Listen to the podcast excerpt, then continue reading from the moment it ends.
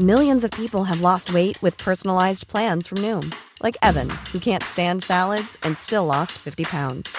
Salads, generally, for most people, are the easy button, right? For me, that wasn't an option. I never really was a salad guy. That's just not who I am. But Noom worked for me. Get your personalized plan today at Noom.com. Real Noom user compensated to provide their story. In four weeks, the typical Noom user can expect to lose one to two pounds per week. Individual results may vary.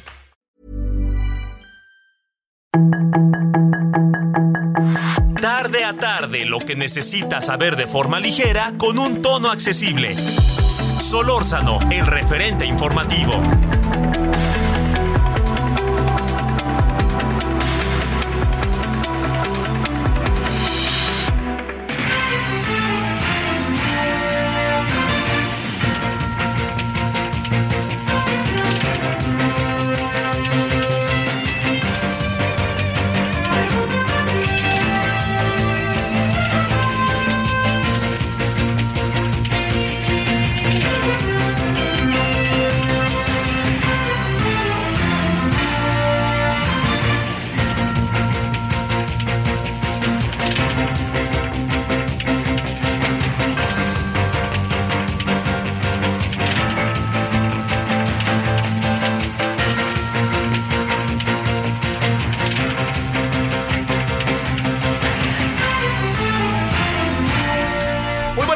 Buenas tardes, aquí andamos como todos los días, 17 con 1 en la hora del centro, día 15, día de quincena para los que reciben quincena, abusados con los cacos, pero le agradezco profundamente que nos acompañe, que esté con nosotros, estamos en el 98.5 de FM, estamos en Heraldo Radio, eh, el referente, todo el equipo, su servidor Javier Solórzano, le desea buenas, pero buenas, buenas tardes, calurosas, ¿eh?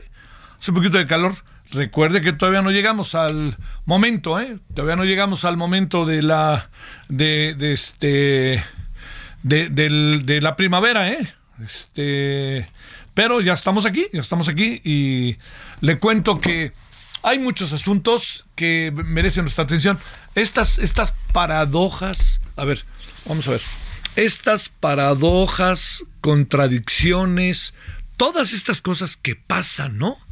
Que suceden en nuestra, en nuestra sociedad, en nuestra política. Eh, una de las que a mí, no sé qué piensa usted, pero más me llama la atención, ayer en la tarde apareció una propuesta de eh, multar, subir las penas a quien lance injurias o insultos al presidente. Eh, el asunto es, ya saben, es, es un terreno muy pantanoso, ¿eh? No sé qué piensa usted. ¿Qué es un insulto? ¿Qué es una... hay algunas palabras que en la forma y la intención en que se dicen eh, adquieren esta dimensión, ¿no? Exactamente del insulto.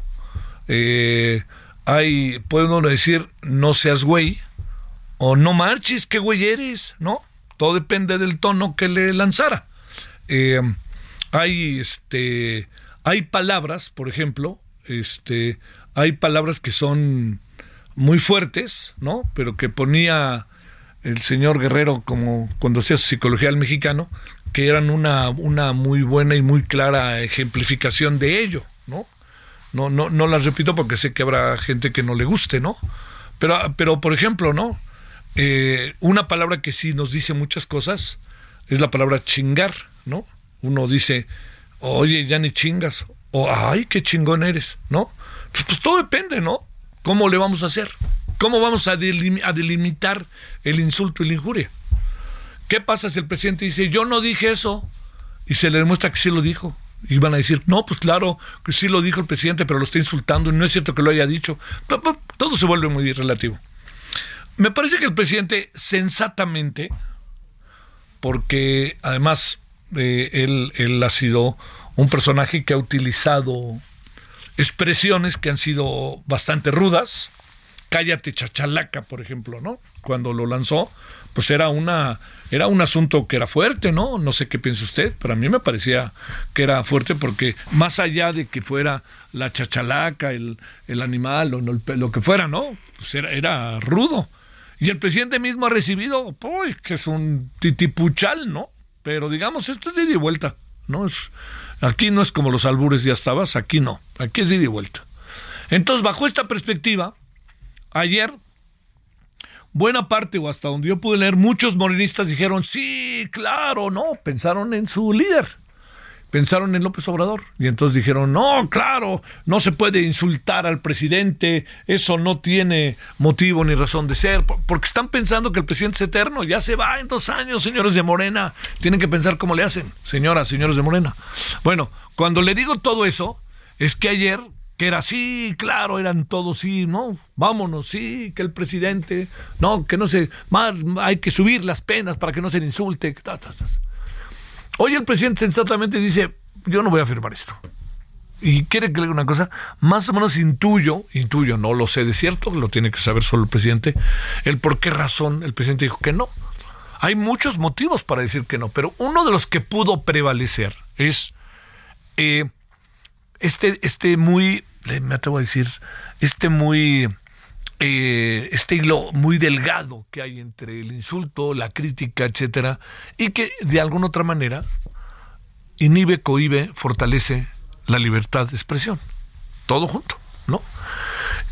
Entonces, la gran pregunta aquí es, ¿qué hacemos? Pues, ¿no? ¿Cómo le hacemos? Entonces el presidente dijo, yo no voy a firmar un acuerdo para que se suban las penas a quien insulte al presidente o lance injurias, etcétera.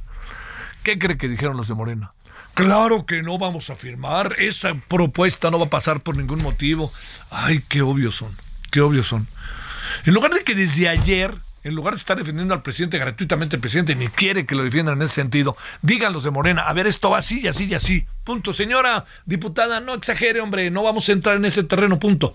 Tiene que decirlo el presidente para que la cargada de ayer dé un giro de 180 grados para hoy. Así. Estaban ayer diciendo una cosa y 180 grados hoy, prum, da la vuelta así. ¿No? Y ahora dicen lo contrario. No, no. Yo, este yo le diría que no, no, no ganamos mucho con eso. No ganamos porque hay un servilismo que, que no ayuda, porque el servilismo este no ayuda porque no se convierte en una posición crítica, eh, propositiva hacia el ejercicio del poder y hacia la fortaleza del presidente. ¿No? Al contrario. Es este. ¿Qué horas son, señor presidente? Las que usted diga. Diría no more parachutes, dirían en la película Indiana Jones. No, cuando hacen esas cosas, no more parachutes, ¿no? Se acaban los paracaídas, se, se, acabó todo, ¿no? Entonces, si van a, servir al presidente, a, a servir en el sentido peyorativo, pues estamos ahí dándole vueltas a las cosas que no nos van a llevar muy lejos. Bueno, segundo asunto.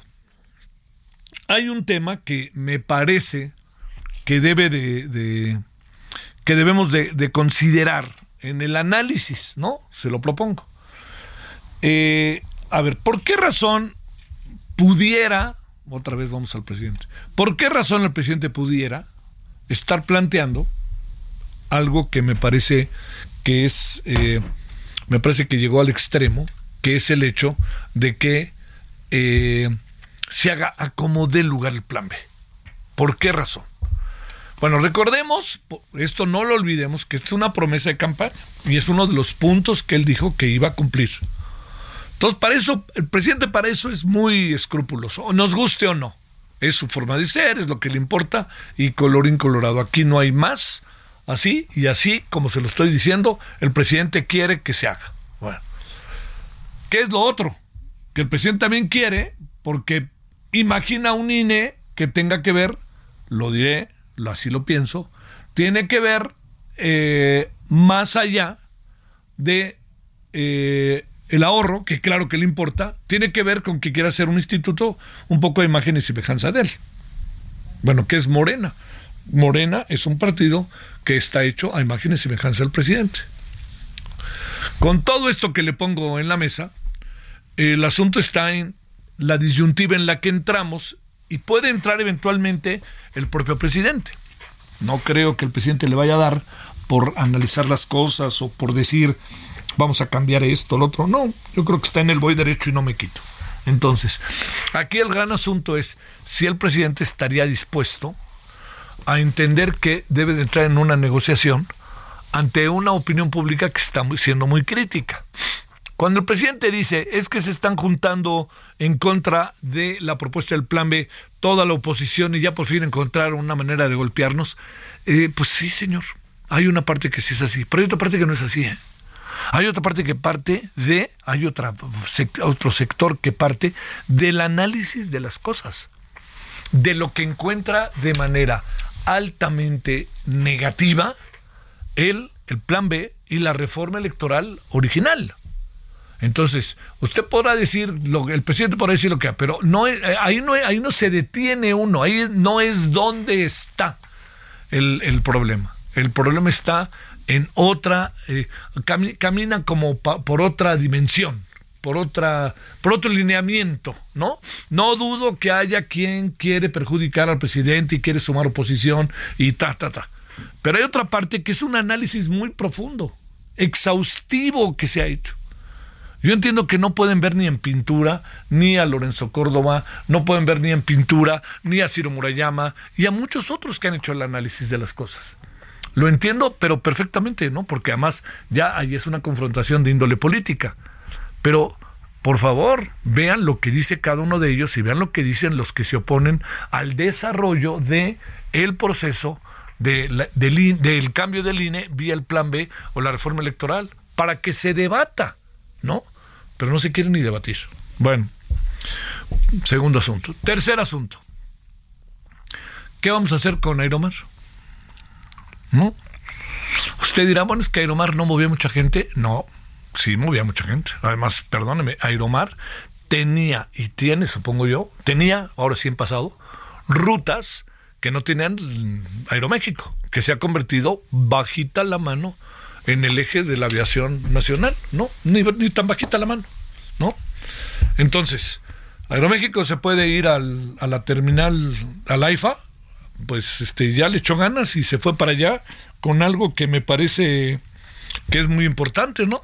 Le, está echando ganas, se fue para allá este, con un vuelo a Houston, pero la terminal de la IFA es una coterminal, no es una terminal. Quiere decir que son vuelos que le ayudan a salir teniendo como eje la terminal 1. Es una coterminal a la terminal, la terminal 2, rectifico.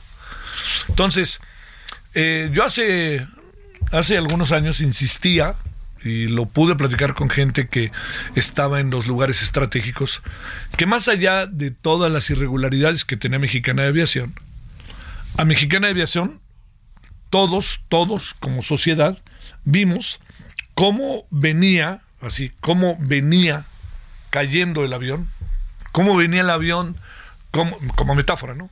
Cómo mexicana venía cayendo, cayendo y estaba a nuestra vista que caía, y nadie hizo nada por frenarla. ¿Por qué razón lo planteo? Porque nadie hizo por frenar una línea aérea de tradición pero una línea aérea que ofrecía salidas de carácter eh, de vuelos aéreos, pero sobre todo era una fuente muy importante de empleo.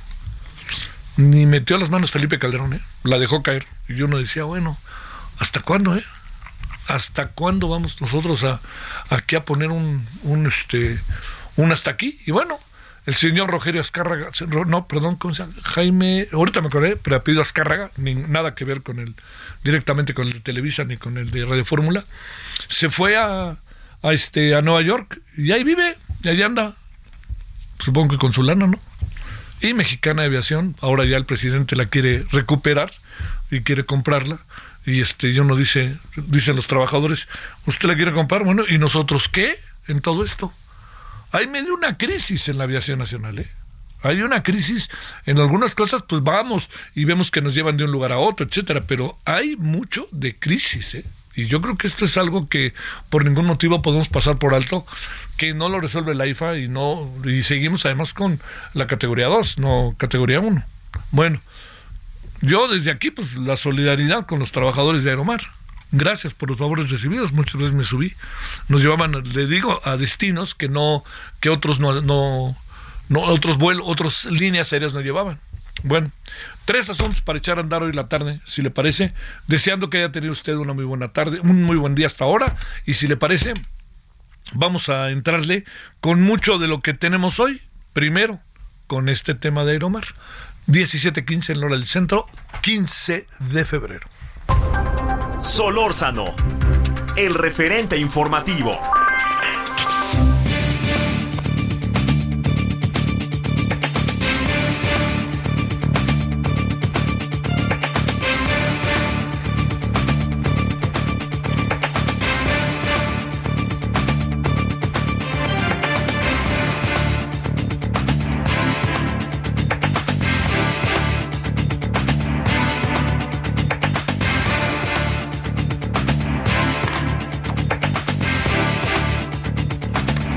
Bueno, aquí estamos eh, de vuelta. Gracias que nos acompaña 17 con 15 en la hora del centro.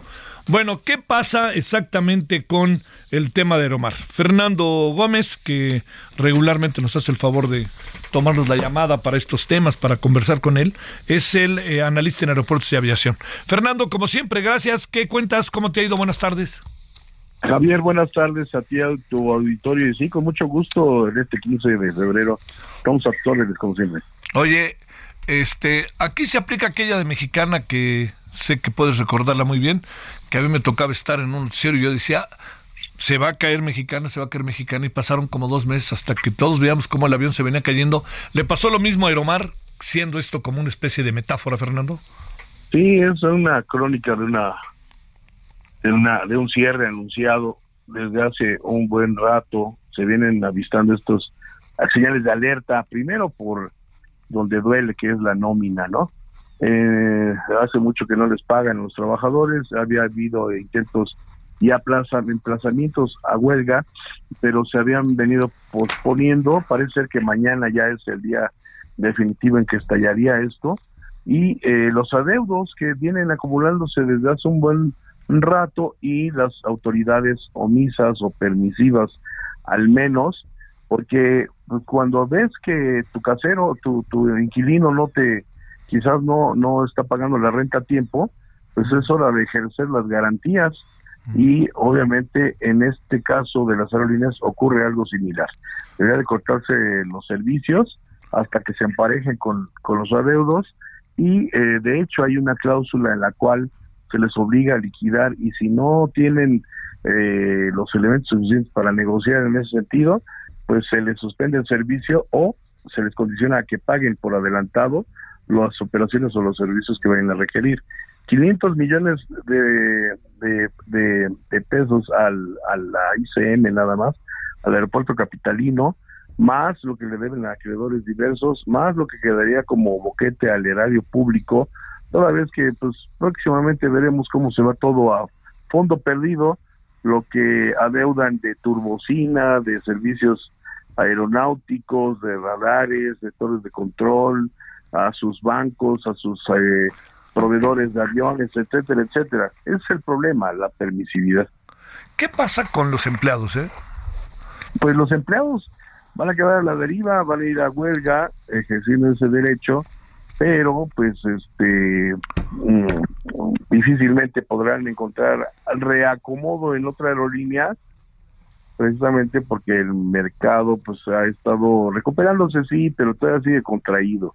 Ese es el problema, eh, no hay espacio suficiente para reacomodar a todos y pues los pilotos tendrán que irse a, a otras a otras aerolíneas en el extranjero quizás.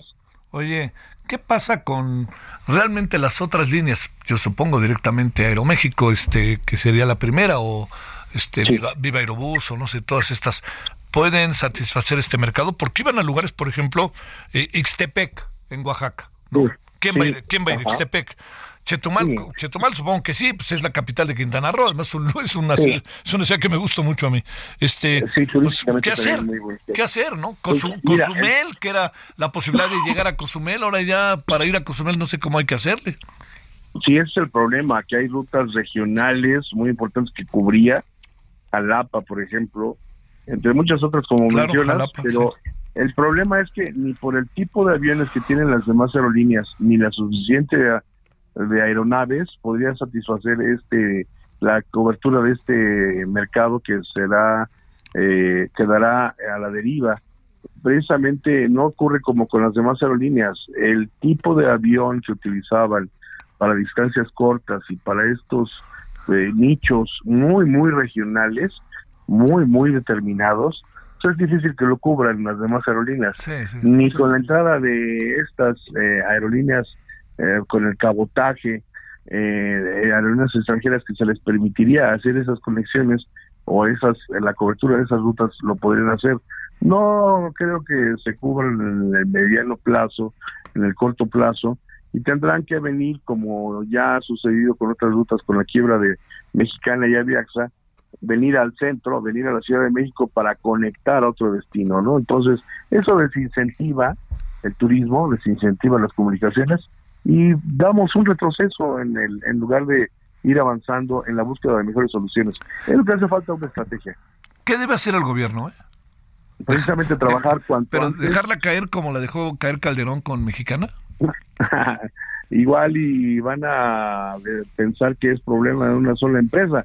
En realidad es obedece a muchos otros factores, pero yo creo que es un síntoma de lo que está pasando. Ya es la segunda aerolínea en este sexenio y en los últimos 15 años, volviendo a, esto, a esta numerología, en los últimos 15 años sería la sexta que cierra sus operaciones, por no decir que quiebra, porque falta que lo determine un juez mercantil, y, liquidar eh, con los activos que tenga los pasivos o los adeudos que se registren.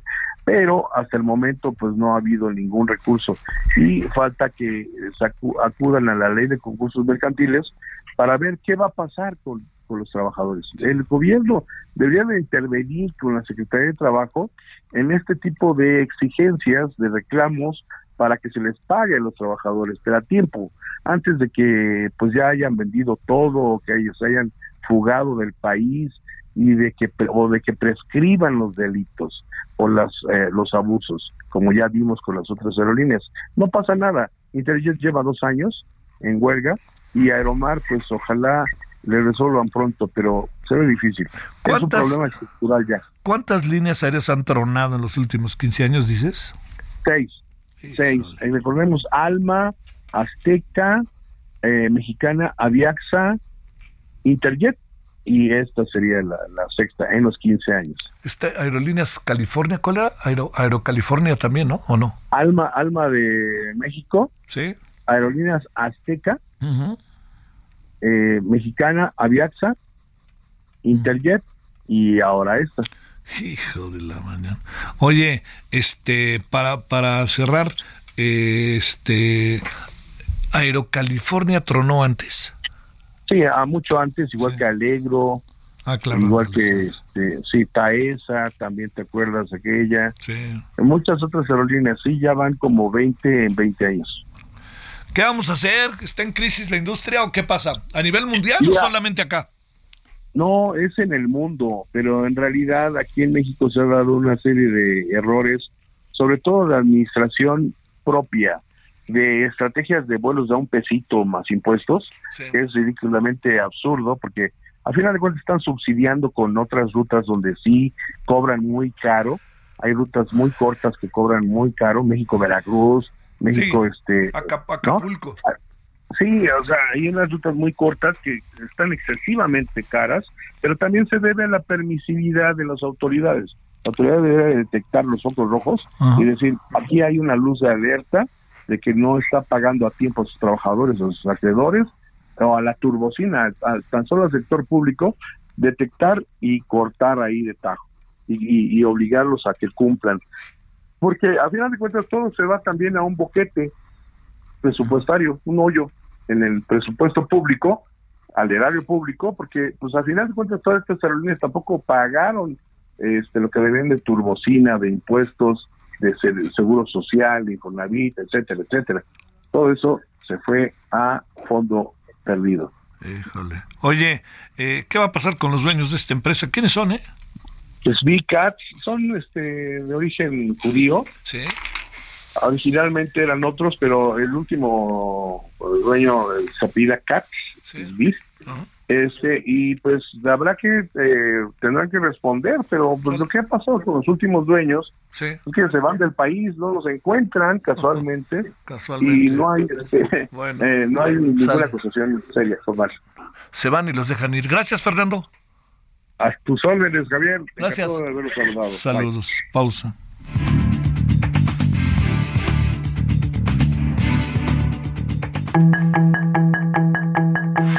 El referente informativo regresa luego de una pausa.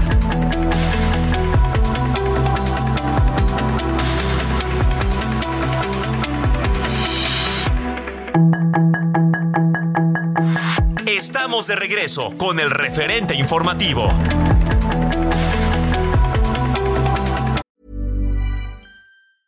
Hey, it's Ryan Reynolds, and I'm here with Keith, co star of my upcoming film, If, only in theaters, May 17th. Do you want to tell people the big news?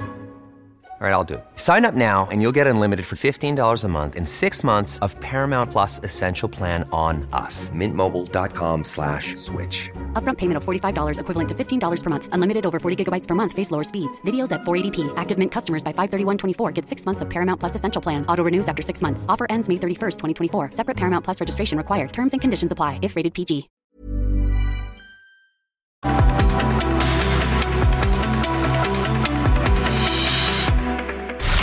En el referente informativo le presentamos información relevante. El Instituto Nacional Electoral negó medidas cautelares en contra de Adán Augusto López. Ovidio Guzmán obtuvo una suspensión contra orden de aprehensión. López Obrador firmará el 18 de febrero el decreto para entregar las reservas de litio a la Secretaría de Energía. Morena prepara freno a la propuesta de castigo por injurias al presidente. Diputados del PAN pedirán al gobierno federal reasignar presupuesto para medicamentos de niños con cáncer. Aeromar anunció cese de operaciones a partir del 15 de febrero. Ejército desmanteló en Sinaloa el segundo narcolaboratorio más grande hallado en México. A dos años, se han aplicado 23.8 millones de vacunas contra COVID-19 en Ciudad de México. Un camión desbarrancó y dejó 33 migrantes muertos en Panamá.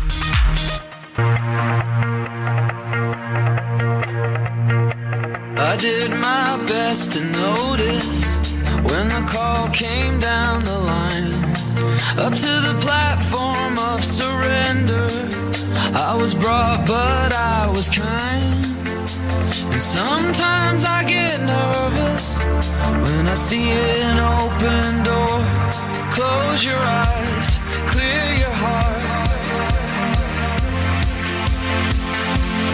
Cut the cord. Are we human? Or are we dancer? My sign is vital.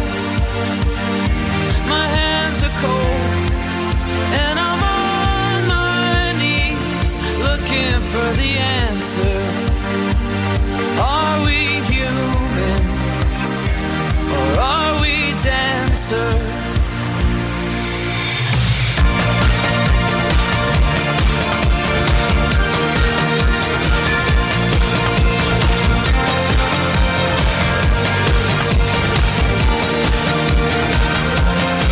Pay my respects to grace and virtue. Send my maravillosos The Killers y esto que se llama Human. Eh, The Killers van a, en un día como hoy, pero del 76 nació Ronnie Banucci Jr., que es el baterista, pero es una muy buena banda. Por aquí ha pasado ya, por nuestro país. Es una buena banda que se escuche y se escucha y sí tiene lo suyo. Además, son bandas que sí logran distinguirse de otras, ¿no?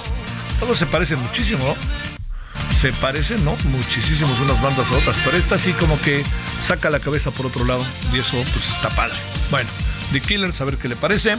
Aquí andamos con ello. Y bueno, óigale preciso, porque en el resumen dijimos una cosa, es Morena ya todo indica que va a desistir de plantear una ley en donde se eh, intensifiquen las penalidades en contra de quien lleve a cabo insultos o injurias o lo que fuera al presidente. Ayer dijeron, sí, claro, vámonos adelante, hay que luchar y hay que batallar. Y hoy dijeron, hoy dijeron, este, después de que el presidente dijo, yo no voy a firmar nada, no, no, es, bueno, ayúdame a entender. 17.34 en la hora del centro.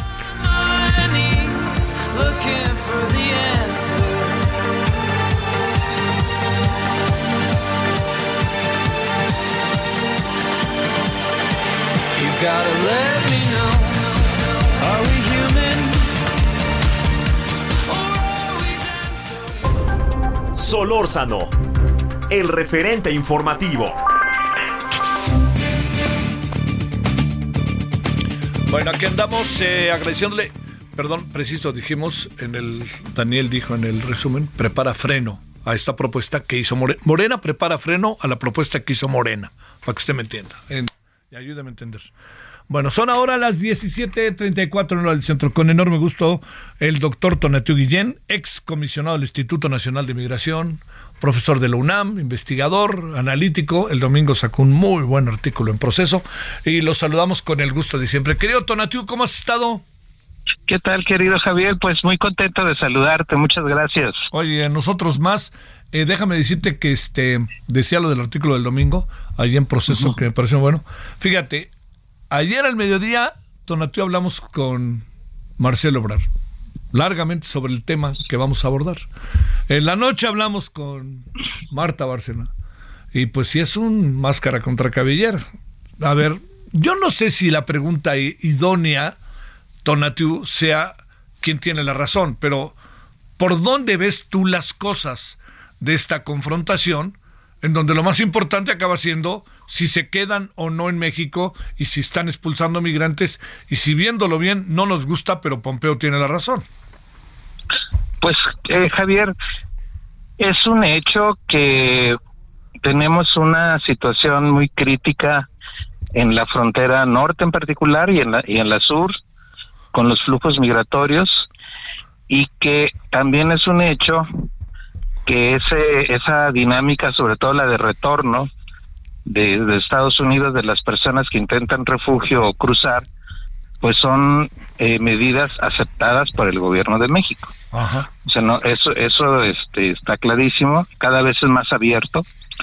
Y lo que está en la discusión ahora con relación a la primera etapa, que subrayo, primera etapa de esa tendencia de, de acuerdos y de alineamiento de la política migratoria, pues fue el programa que se conoció como Quédate en México. Ese programa fue el que abrió pues la puerta a, esta dinámica de, de, aceptación de los de las de los lineamientos de la de la política migratoria de Estados Unidos por parte de México. Y también es cierto que la discusión ahorita que me sorprende muchísimo es eh, si, si se hizo público o no ese acuerdo. Si, si uno recorre rápidamente el Washington Post allá por noviembre y antes, esa, ese asunto ya estaba ventilado.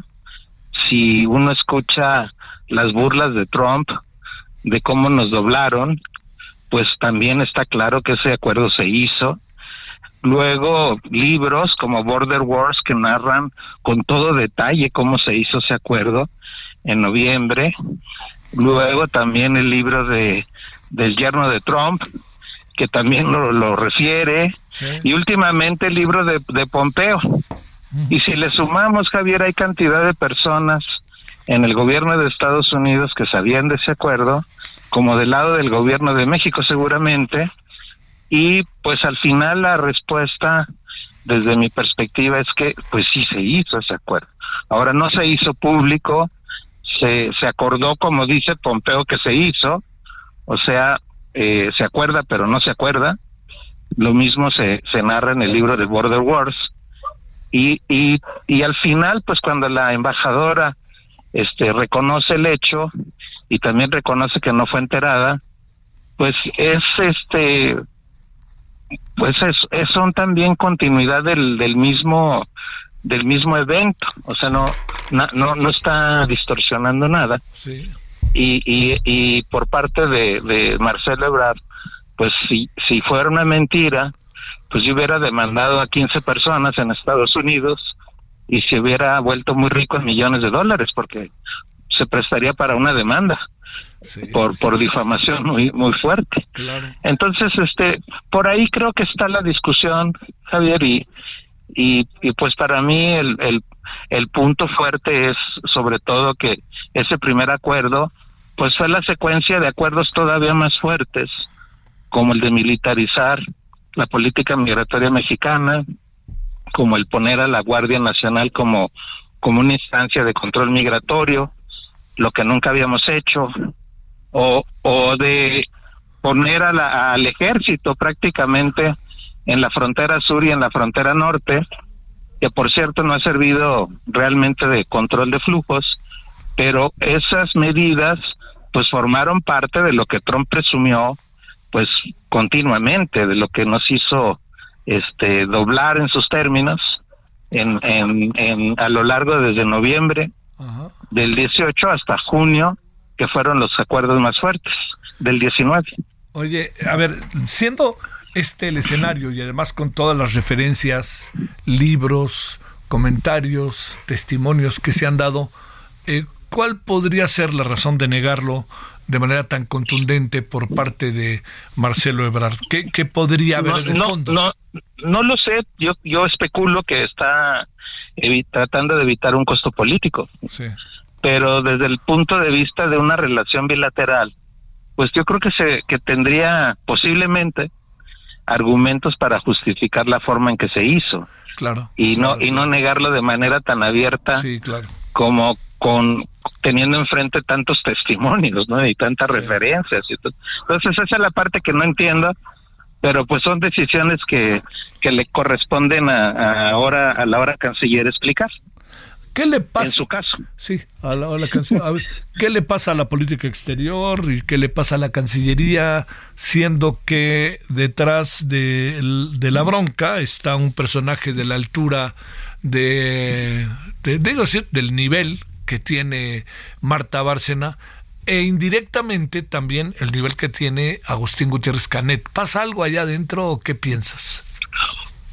No, yo creo que que, que hay una un, un revuelo pues eh, muy muy fuerte estimulado no no conozco las los factores pero entiendo que son derivados de la coyuntura política y que pueden reitero estar asociadas a la expectativa de de Marcelo Ebrard de ser candidato a la presidencia Ajá. entonces sobre eso sobre eso creo que hay que entender la coyuntura pero estrictamente desde la relación bilateral pues hay hay hechos no y hay hay este alineamiento de la política migratoria y él como actor central ahí desde antes de tomar posesión. Esos también son son datos no no no no no está nadie especulando sobre esos esos hechos.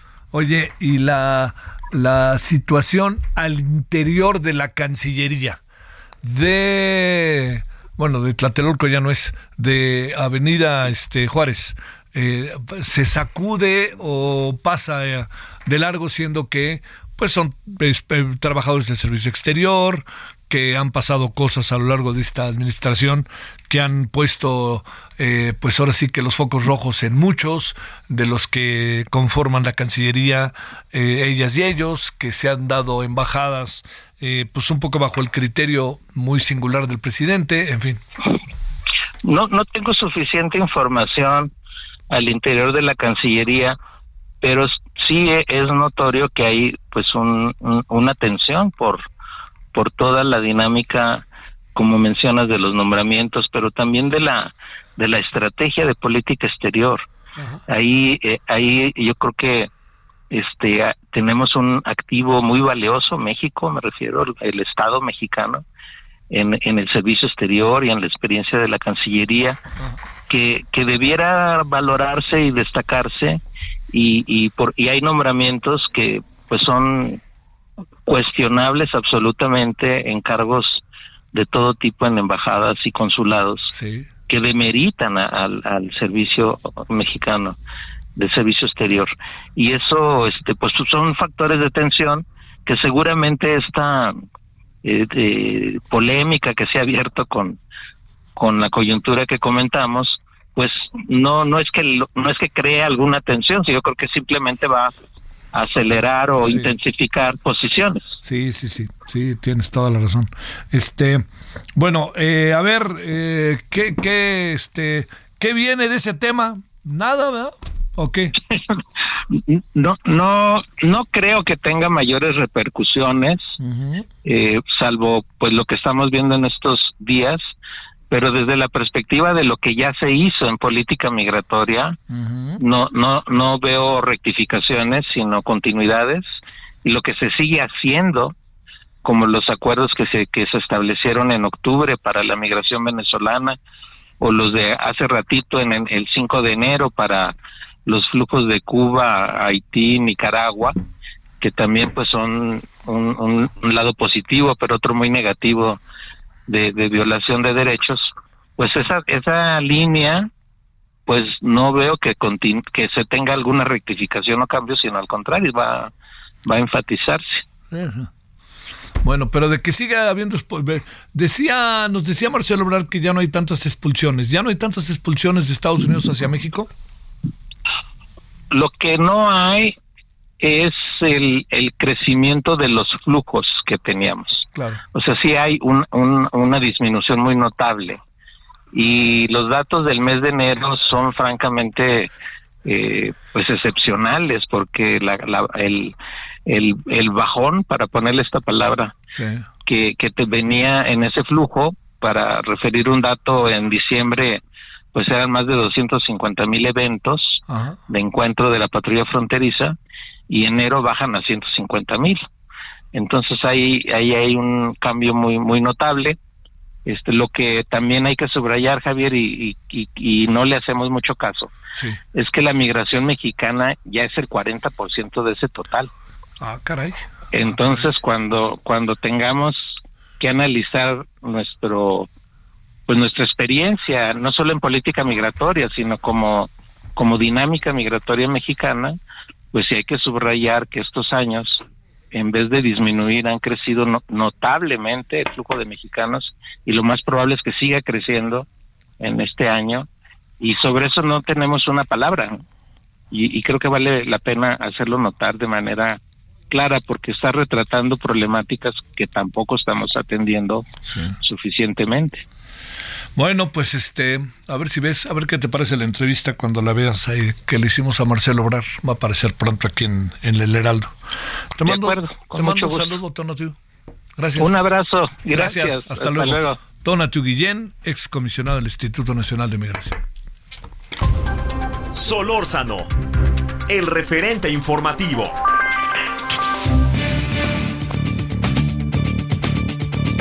ayer conversamos con un agricultor de Sinaloa que nos planteaba la importancia de entender y de desarrollar al máximo, así me lo dijo, este eh, el maíz transgénico.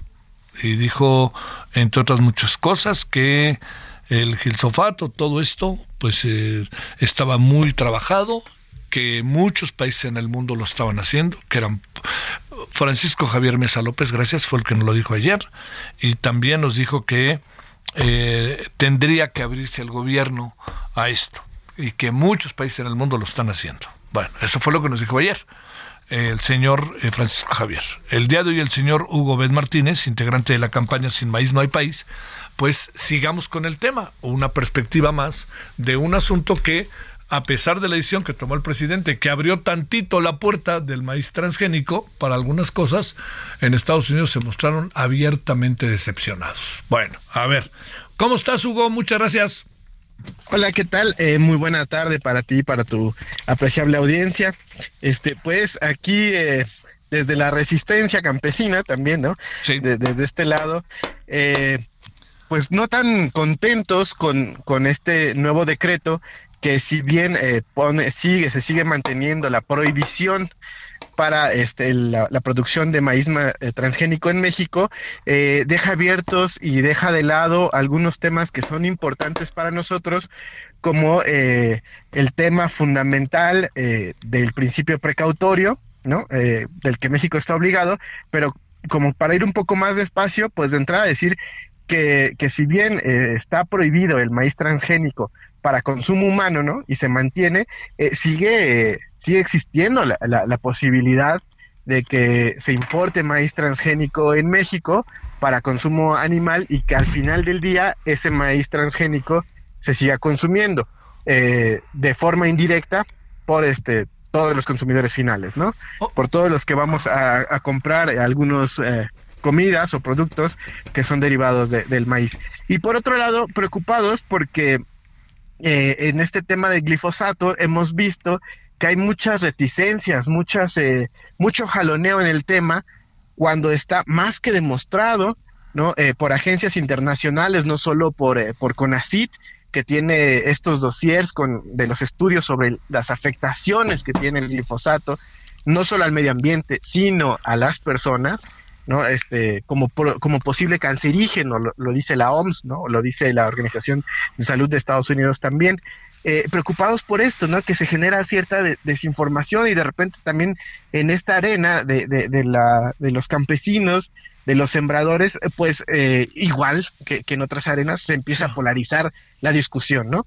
Este, quisiéramos ser un poco más ¿cómo decirlo? O sea, ser, ser enérgicos sin querer jalar la discusión a este tipo de polarizaciones de, blanco o negro, ¿no? Claro, claro. Y, y, decir que, que, por ejemplo, el maíz transgénico, uno de los grandes problemas que hay es que vienen asociados a un paquete tecnológico, ¿no? Sí. Con el maíz transgénico viene, eh, por decirlo así, la compra forzosa de estos pesticidas. Y si bien eh, existen eh, mecanismos para hacerlo un poco menos inocuo, como usar una mascarilla, como eh, la, la, realidad del campo mexicano del día a día es que te levantas a las 5 de la mañana para ir a fumigar, difícilmente tienes todo el equipo para protegerte y al final terminas respirando esos gases que son extremadamente nocivos y que se ha demostrado, ¿no? Y eso lo saben los campesinos eh, del, que se dedican al trabajo diario, que las enfermedades respiratorias vienen después de, de, estos ciclos de,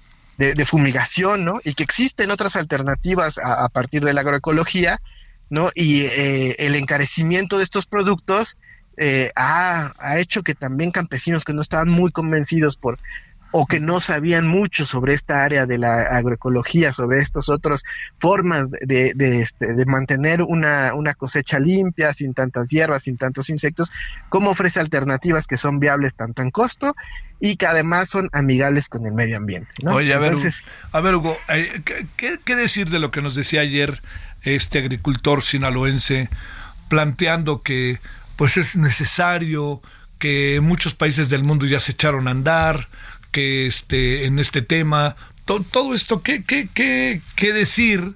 cuando dicen es que también ya evolucionamos, está con mucho cuidado haciéndose las cosas, etcétera, etcétera. ¿Tú, tú qué, qué alcanzas ahí a, apreciar en esto que me parece muy interesante que dices, no se trata de, de negros o blancos, ¿no? Pues eh, eh, en ese aspecto yo me iría por, por la parte de que lo más importante es salvaguardar los derechos de las y los campesinos, en este caso el derecho a la alimentación, el derecho a la salud, que tiene que ver con ante una incertidumbre porque eh, lo, que bien dice es que sí hay otros países que en los que se usa pero también existen muchos otros países dentro de la Unión Europea países como Argentina que le están poniendo un freno al uso del glifosato. ¿no? Eh, en el tema de Argentina, bueno, con la soya, que ya hay bastantes estudios que han demostrado que el glifosato eh, es, es, es, un, este, es un posible cancerígeno y ahí es donde entra la polémica, ¿no? Porque los estudios han dicho que existe una correlación, sin embargo, eh, lo que dice Monsanto es que yo quiero que me digas que hay una relación causal, ¿no?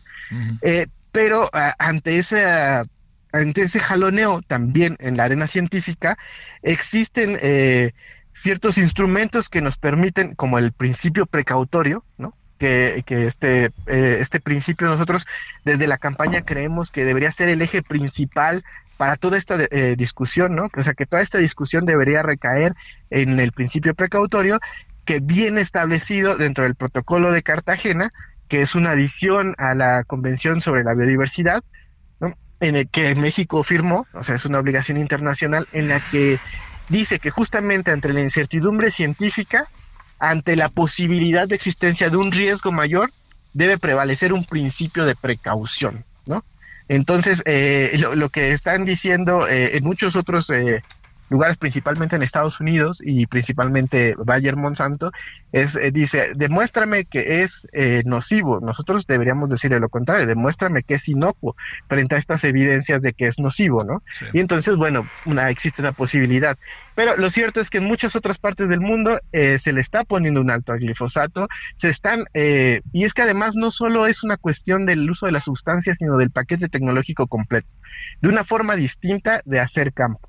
¿No? Eh, requiere muchísimo más agua, requiere eh, muchísima más dependencia a productos químicos, ¿no? Y ahora vimos con la, con la guerra en Ucrania que esto eh, implica una debilidad para nosotros los campesinos porque de repente los costos de, de esos insumos que ya se hicieron necesarios se elevan muchísimo. Muy bien, sale. Y la, las, las, alternativas agroecológicas... Le seguimos le seguimos porque se nos acaba el tiempo, Hugo, pero le seguimos, eh, le seguimos en la semana. Queríamos sobre todo escuchar tu voz y creo que está muy claro tu planteamiento. Gracias, Hugo.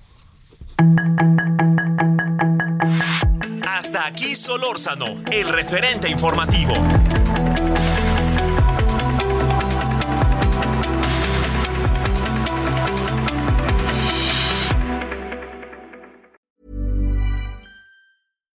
Hi, I'm Daniel, founder of Pretty Litter. Cats and cat owners deserve better than any old fashioned litter. That's why I teamed up with scientists and veterinarians to create Pretty Litter. Its innovative crystal formula has superior odor control and weighs up to 80% less than clay litter.